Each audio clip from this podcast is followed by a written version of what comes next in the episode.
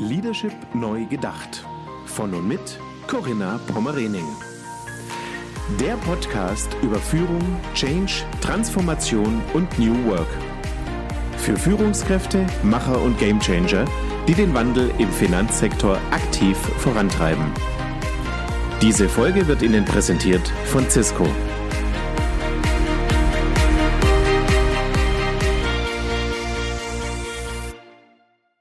Herzlich willkommen zu meinem Podcast Leadership neu gedacht.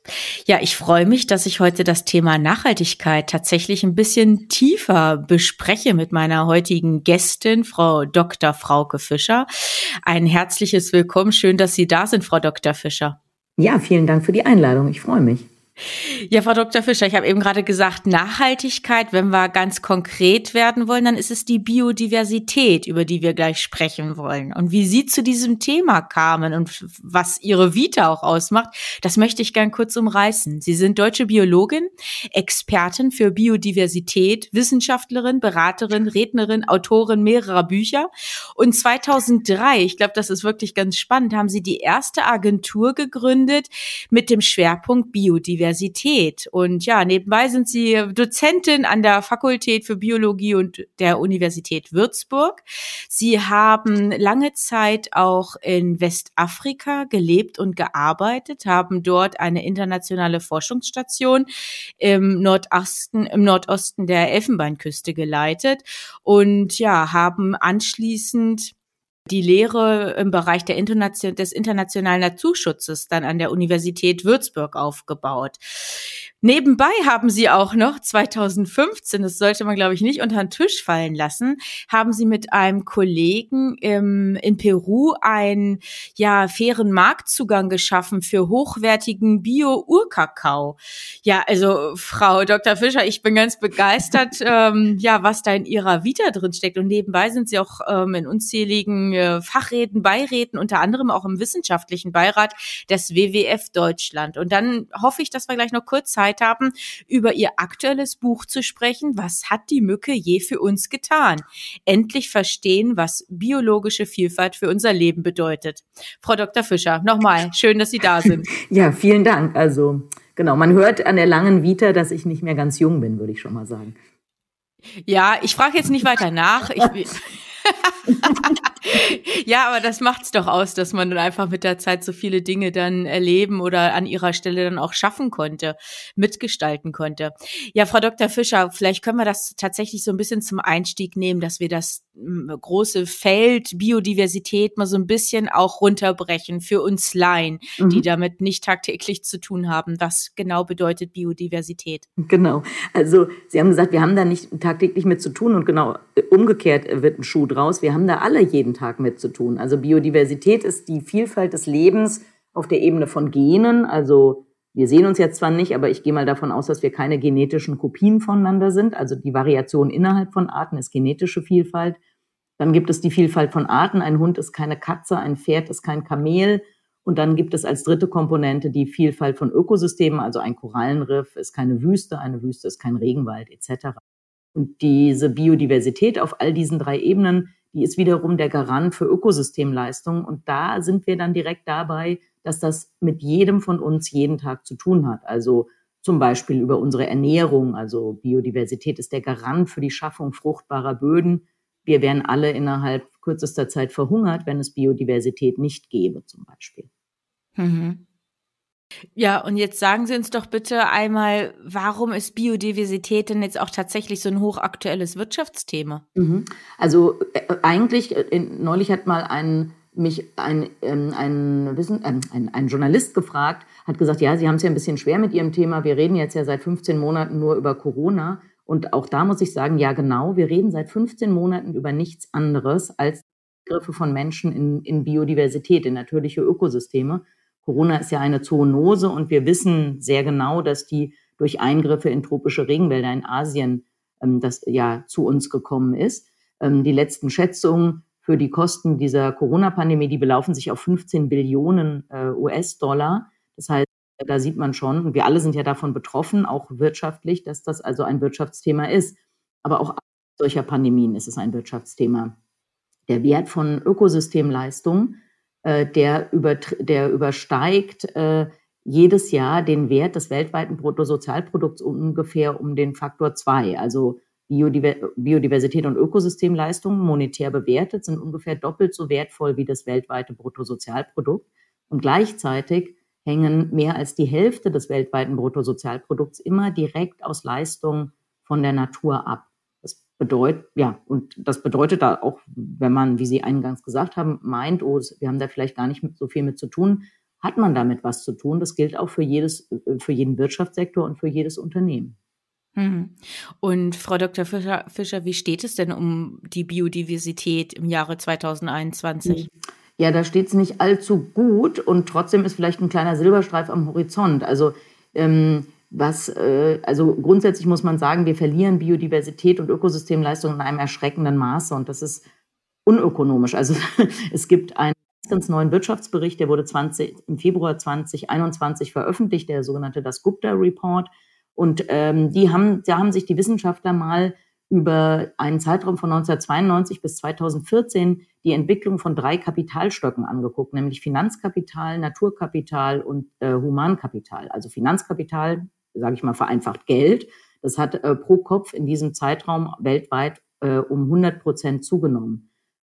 Kapital, also die Fähigkeiten von Menschen, also letzten Endes der Ausbildungsstand ist um 13 Prozent gestiegen. Und Naturkapital also die Leistung von Biodiversität und Ökosystemen, ist im gleichen Zeitraum um 40 Prozent gesunken. Okay. Das mhm. zeigt schon, dass wir einen, ja, dass wir da irgendwie dramatische Zustände haben. Und das, äh, das äh, spiegelt sich wieder im Artensterben. Das spiegelt sich zunächst mal wieder im Seltenwerden von Arten. Also wir, das große Artensterben, da schreiten wir mit großen Schritten überhaupt erst drauf zu. Wir haben aber schon viele Arten verloren. Und ähm, ja, wenn wir uns Ökosysteme angucken, also zum Beispiel der Verlust tropischer Regenwälder, die dann ja wiederum extrem wichtig sind, um bei uns auch das Klima zu stabilisieren, die verschwinden auch in ja immer noch in erschreckender Geschwindigkeit. 2020, nach allem, was wir bisher wissen, ist wieder ein Jahr, in dem die Entwaldung total zugenommen hat im Vergleich zu den zwei Jahren davor. Hm. Ja, das ist wirklich erschreckend, wenn man. Genau, so ich habe aber jetzt schon, ich habe ja schon ein bisschen den Silberstreif äh, genannt, da möchte ja, genau. ich ganz kurz drauf eingehen, weil ähm, was, was, ich, was positiv ist, ist, dass jetzt vielleicht tatsächlich auch durch diese Corona-Pandemie immer mehr Unternehmen bewusst wird, dass Biodiversität und Ökosystemleistung ihr Thema äh, sind. Also Zoonosen, so eine Corona-Pandemie, das hat direkt damit zu tun. Und wir sehen es ja in, ja auch in vielen anderen Zusammenhängen, der, der Zugang zu natürlichen Ressourcen, der wird immer schwieriger. Wir haben in, in Deutschland äh, jetzt im Moment, glaube ich, eine, eine Bauholzknappheit. Und ähm, genau, das sind ja alles Themen, wo Unternehmen feststellen, oh Mist, wir haben, das hat was mit unserem Kerngeschäft zu tun, das hat was damit zu tun, ob wir, ob und wie wir in Zukunft wirtschaften können. Und das äh, sehe ich wiederum als eine ganz positive Entwicklung. Sie haben gesagt, ich habe 2003 schon die Agentur aufgegründet als erste Unternehmensberatung mit einem Fokus auf Biodiversität. Anfang haben die, als wir das damals gegründet haben, haben die meisten Unternehmen da noch abgewunken und gesagt, ach nee, wir machen ja schon Klima. Und das ändert sich langsam. In den letzten Darf ich ganz kurz unterbrechen, Frau ja? Dr. Fischer? Ich hatte neulich den Professor Christian Klein hier im Podcast und haben ah, auch über ja. das Thema Nachhaltigkeit ja. gesprochen. Und er sagte auch vor zehn Jahren, also 2010, 2011, da hat das Thema Nachhaltigkeit, speziell dann noch für den Finanzsektor, noch niemanden interessiert. So richtig mhm. Fahrt hat es im Grunde genommen in den letzten zwei Jahren aufgenommen. Ne? Genau, und bei Biodiversität hinken wir da leider sogar noch ein bisschen hinterher. Also grundsätzlich, glaube ich, sagen, Wirtschaft hinkt Wissenschaft immer hinterher. Das ist, ist einfach so, ist ja auch irgendwie logisch. Und es hat lange, lange gedauert, bis Unternehmen verstanden haben, dass Klimaschutz und Klimawandel ihr Thema ist, egal im Wirtschaftssektor sie aktiv sind. Und jetzt ähm, müssen Unternehmen auch langsam erkennen, was Wissenschaft schon lange weiß, dass das viel größere Thema, muss man ja leider tatsächlich sagen, ähm, Biodiversität und, und der Verlust von Biodiversität und Ökosystemleistungen ist. Und die Unternehmen, die vorne dran sind, die beschäftigen sich eben schon mit diesem Thema. Die machen eben in Anführungszeichen nicht mehr nur Klima. Ja, Frau Dr. Fischer, was machen die denn, wenn wir da jetzt mal konkret werden? Was sind denn Maßnahmen? Mhm. Also das kommt natürlich, also ganz wichtig ist natürlich, dass man sich mal seine Lieferkette anguckt. Also ich, ich, ich nenne mal ein Beispiel es gibt eine ganz neue Publikation, da hat man sich angeguckt, wo Industrienationen einen Beitrag zur Entwaldung leisten. Und, der, und Deutschland ist direkt für die Entwaldung in Ghana und der Elfenbeinküste verantwortlich und zwar durch den Konsum und den Import und Konsum billigen Kakaos für billige Schokoladen. Da kann man sich vorstellen, wenn man also, also das ist dann natürlich ganz frappierend, wenn ich also ein, äh, ja, ein, ein Hersteller von, von Schokoladen bin oder ein Importeur von Kakao, dann ist, äh, spielt das ja direkt, dann ist meine Lieferkette direkt verantwortlich für die Zerstörung von Natur. Und da muss man, das machen die leider nicht alle, oder es macht kaum einer, muss man leider sogar sagen, aber da fängt natürlich dann auch so ein bisschen ein Umdenken an. Also mm. Moment, wo dass ich nicht die billigste Schokolade als Kundenpräsent kaufe. Ja, ja das ist sowieso mm. natürlich eine ganz, ganz wichtige Sache, aber auch, dass natürlich Verbraucher äh, Journalisten immer mehr auch mal nachfragen, ja, liebes Unternehmen, was macht ihr denn? Wo kommt das denn eigentlich her? Jetzt, also wenn man sowas weiß, dann kann man natürlich mal fragen, den großen Schokoladenproduzenten auch bei uns in Deutschland, ähm, sorry, hier ist die wissenschaftliche Erkenntnis, ihr seid verantwortlich für die Zerstörung von Regenwald, macht da was. Und also genau, das, also ich habe schon gesagt, die machen da leider, diese, im Moment sagen die immer noch, ja, nee, wir versuchen es, aber wir können irgendwie nicht so richtig was machen. Deswegen ist das jetzt nicht gerade so ein leuchtendes Beispiel, aber es gibt ja viele andere ähm, äh, Unternehmen, deren Wertschöpfungskette direkt äh, auf Leistung der Natur und auch natürliche Ressourcen basiert. Und, und die machen sich natürlich Gedanken, äh, können wir nachhaltiger produzieren, können wir biodiversitätsfreundlicher produzieren, auch im Hinblick darauf, dass man ja weiterhin Zugang zu diesen Ressourcen haben will. Also ich ein anderes Beispiel angenommen, Sie sind Marmeladenhersteller und ähm, dann sehen Sie das Problem abnehmender äh, Insektenbestände.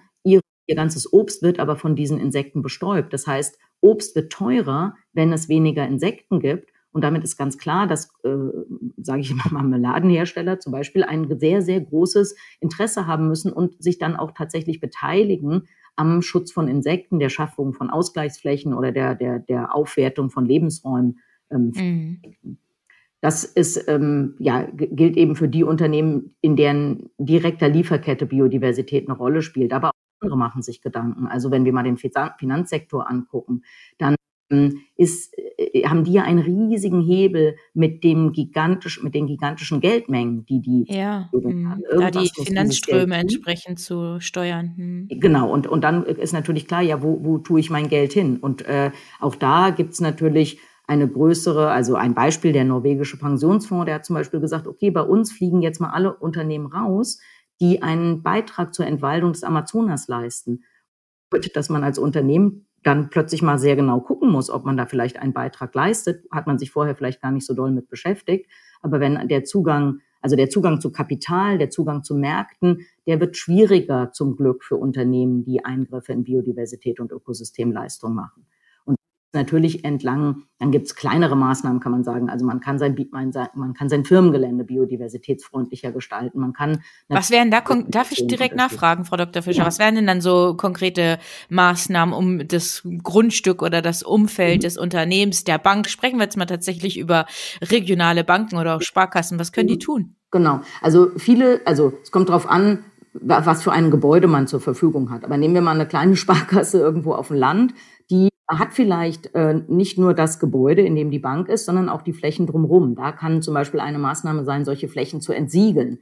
Da, äh, gerade bei Insekten genügen eigentlich kleine Lebensräume. Das Problem für Insekten ist gar nicht unbedingt, dass die insgesamt zu wenig Lebensraum haben, sondern dass sie zu wenig, das nennt man Trittsteinbiotope haben, also sozusagen Inseln, kleine Lebensrauminseln, wo sie dann von der aus äh, sie dann die nächsten Lebensräume erreichen können eben ja das Entsiegeln von Flächen, das Begrünen von Dächern, das Begrünen von Fassaden, das Anbringen von Nisthilfen. Ähm, sowas sind, sind Maßnahmen. Und natürlich, wenn ich in also einem Bankenturm in der Frankfurter Innenstadt bin, dann ist das alles ein bisschen schwieriger. Aber ja. auch, interessanterweise haben wir dann innerhalb von, haben wir, haben wir zum Beispiel Turmfalken, die auch an Bankenhochhäusern nisten. Und äh, da, das ist natürlich ein, Verhält, also ein verhältnismäßig kleine Maßnahme, aber da können Sie rein theoretisch sowas natürlich auch machen. Fassaden Dächer begrünen, Nisthilfen anbringen.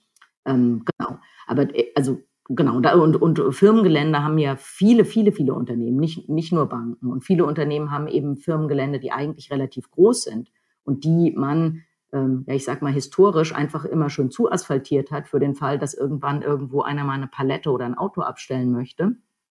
Das, äh, da müssen wir umdenken. Also dieses Versiegeln von Flächen, ähm, ja, da, also das, und das ist eine Maßnahme, die, wo viele Unternehmen ja was machen können, direkt bei sich. Was ja relativ simpel ist, wenn man sich das jetzt so anhört, muss ich sagen. Es genau. könnte doch eigentlich eine schnelle Maßnahme sein, die relativ einfach dann umgesetzt wird. Genau, und das ist ja eine Maßnahme, die, äh, also es gibt ja sehr, sehr viele Studien zur, zur auch Wirkung von Biodiversität auf Menschen und man kann zum Beispiel zeigen, dass Menschen sich sehr viel besser konzentrieren können, wenn sie ins Grüne gucken. Das bedeutet, die Arbeitskraft der Mitarbeiter steigt mhm. wahrscheinlich auch. Hat also noch positive Nebeneffekte. Mhm. Genau, es hat sehr positive Nebeneffekte. Sie haben Natürlich müssen Sie erstmal vielleicht investieren, wenn Sie das alles schön zuasphaltiert haben, muss das erstmal mit schwerem Gerät wieder geöffnet werden.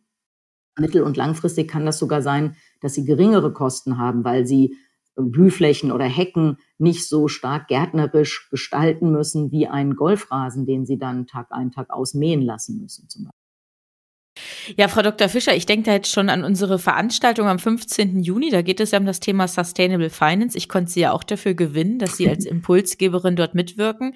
Da hoffe ich, dass Sie uns vielleicht noch so ein paar konkrete Impulse dann tatsächlich auch mit an die Hand geben, weil ich glaube, vielen fehlt zum einen das Bewusstsein überhaupt für dieses Thema Biodiversität. Mhm. Ich glaube, das, da müssen wir noch viel tun. Und ja, dann, ja, was können wir machen? Was, was kann man auf so genau, eine Agenda glaube, was man, nehmen? Ne? Was wir aber mhm. auch alle erkennen müssen und vielleicht gerade im Finanzsektor, es genügt eben nicht, dass eine Bank ein Bienen, äh, Wildbienenhotel aufs Dach macht oder so. Ja. Äh, äh, Im Gegenteil, das, das, äh, also das äh, berührt dann oder berührt dann sehr schnell das Feld von Greenwashing. Ja. Es in seinem okay. Kerngeschäft sich angucken, wo, wem gebe ich Kredit, wem gebe ich keinen Kredit, was mein Geld. Also immer, also sozusagen das Kerngeschäft weiterlaufen zu lassen wie bisher und dann ab und zu mal so wie so ein, so ein, paar Krümel, die vom Tisch fallen, sich für Biodiversität und Ökosysteme zu engagieren, ähm, das geht nicht. Also wir müssen, ähm, wir müssen wirklich da mal das große Rad drehen. Und da haben, wie gesagt, hat der Finanzsektor eigentlich einen riesigen Hebel mit, die eben für irgendwas eingesetzt werden können oder auch verweigert werden, wo verweigert kann, dass sie für andere Dinge eingesetzt werden. Ja, das fordert ja auch jetzt ein Stück weit der Gesetzgeber die Regulatorik ein mit Sustainable Finance. Ne? Das genau, genau, man, genau, wobei auch da man sagen muss, dass natürlich das Thema Biodiversität häufig noch viel zu wenig beleuchtet ist. Also es gibt äh, Studien und ich, also ich nenne mal nicht den Namen, aber ähm, da gibt, äh, da, da, also es gibt Studien, wo man sich anguckt, welchen Beitrag leisten große Banken zur Zerstörung von Biodiversität und Ökosystemleistung. Unter, unter den Top 20 ist auch eine Bank aus Deutschland. Und, okay. Mhm. und, und ja, und das bedeutet, wenn man sich das kritisch anguckt, muss man sagen, dass auch der Finanzsektor in Deutschland Milliarden ausgibt für die Zerstörung von Biodiversität und Ökosystemleistung. Ähm, Genau, und das, das. Und da braucht man Umdenken. Da brauchen wir neben ja. dem Umdenken dann natürlich auch, ja, Strategien und auch Ansätze, wie das dann entsprechend verändert werden kann. Genau. Also, genau. Und also eigentlich äh, äh, vielleicht nochmal kurz, also mein Plädoyer, ich habe es jetzt schon mal gesagt, aber ich, das ist wirklich ein wichtiger Punkt. Es genügt nicht, dass man im Rahmen von CSR, Volunteering oder irgendwelchen Sponsoring-Sachen mal ein bisschen Geld für irgendeiner, ja, für so ein Window-Dressing ausgibt, sondern die, die, die, die Banken, die, die Versicherungen, die müssen wirklich äh, in ihr Kerngeschäft gucken und gucken, okay, wo gibt es da Berührung zum Thema Biodiversität? Wo, wo leisten wir einen Beitrag zur Entwaldung von Truppenwäldern oder Überfischung von Meeren? Denn da spielen ja überall, da spielt ja überall Kreditvergabe äh, Rolle. Ja, also vielleicht nochmal der konkrete Praxisbezug. Ich hatte neulich auch die Frau Dr. Salome Zimmermann im Podcast und die wird auch am 15.06. einen Part übernehmen. Die ist Nachhaltigkeitsmanagerin bei der Edeka Bank und mhm. die hat nämlich auch schon über das Thema Biodiversität damals gesprochen im ja. Podcast und die nehmen genau das auch wirklich ernst und schauen genau hin, wie mhm. können wir auch mit unseren Steuerungsmöglichkeiten ja einfach die, die Wertschöpfung auch in die richtige Richtung dann bringen und auch unseren ja. Beitrag leisten. genau, und, also was man ja auch nicht vergessen darf, ist, dass mit äh, dem Eingriffen in Biodiversität und Ökosysteme ja für ein, jemanden, der einen Kredit vergibt, auch hohe Risiken verbunden sind. Denn wenn ich einen Kredit vergebe an ein Unternehmen, was mein, was eben zum Beispiel für, zur Entwaldung beiträgt, zur Zerstörung von Korallenriffen, zur ähm, ja, Überfischung der Meere, dann habe ich auch ein sehr viel höheres Ausfallrisiko, weil auch in den Regionen, wo diese Schäden verursacht werden, ähm, es immer strengere Regularien zum Glück gibt. Und äh, wenn dann jemand, dessen Geschäftsmodell im Kern darauf basiert, Natur zu zerstören, plötzlich äh, ja auch dann eben die, die License to Operate verliert, dann habe ich als Kreditgeber ähm, ein Problem. und ich glaube, vielleicht auch nochmal, so, um so ein bisschen so eine Lanze für den Finanzsektor zu brechen. Ich glaube, ja. dass man auch in den, in den Banken, auch in den großen Banken langsam, ähm, manchmal noch erschreckend langsam, aber langsam doch versteht, dass man nicht einfach sagen kann, nee, wir sind ja eine Bank, wir haben mit Biodiversität nichts zu tun. Denn, ähm, Nein, da gibt's jetzt die ersten Erklärungen und Unterzeichnungen ja. und das sind ja auch dann wirklich Bekräftigungen, dass es in die richtige Richtung geht, oder? Genau, aber, aber wie gesagt, wir, also so ein bisschen, äh, wir stehen hier vor einem brennenden Haus und dann eine Erklärung über den Kauf von Feuerlöschern zu unterzeichnen, das ist dann ein bisschen spät. Also wir müssen mal löschen. Und das bedeutet, also vielleicht auch noch ein, ein, ein wichtiger Punkt, ähm, viele, viele Menschen und auch viele Leute in Unternehmen, die denken, ach komm, dann, wir pflanzen mal Bäume oder wir machen irgendwie sowas. Das ist aber nicht, was wir brauchen. Wir brauchen den, den sofortigen Stopp der Zerstörung von natürlichen Ökosystemen. Menschen können keinen Wald pflanzen, Menschen können Bäume pflanzen, aber wir zerstören ähm, ja, letztes Jahr wahrscheinlich so alle fünf Sekunden ein Stück Regenwald von der Größe eines Fußballfelds.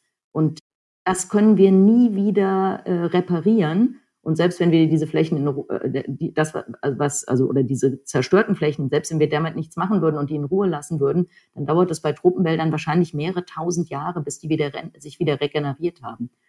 Deswegen ist eigentlich jeder Baum, der fällt in so einem oder jeder Hektar, der vernichtet wird in einem tropischen Regenwald ist, ist äh, zu viel. Und da muss man alle Hebel in Bewegung setzen, dass das sofort aufhört.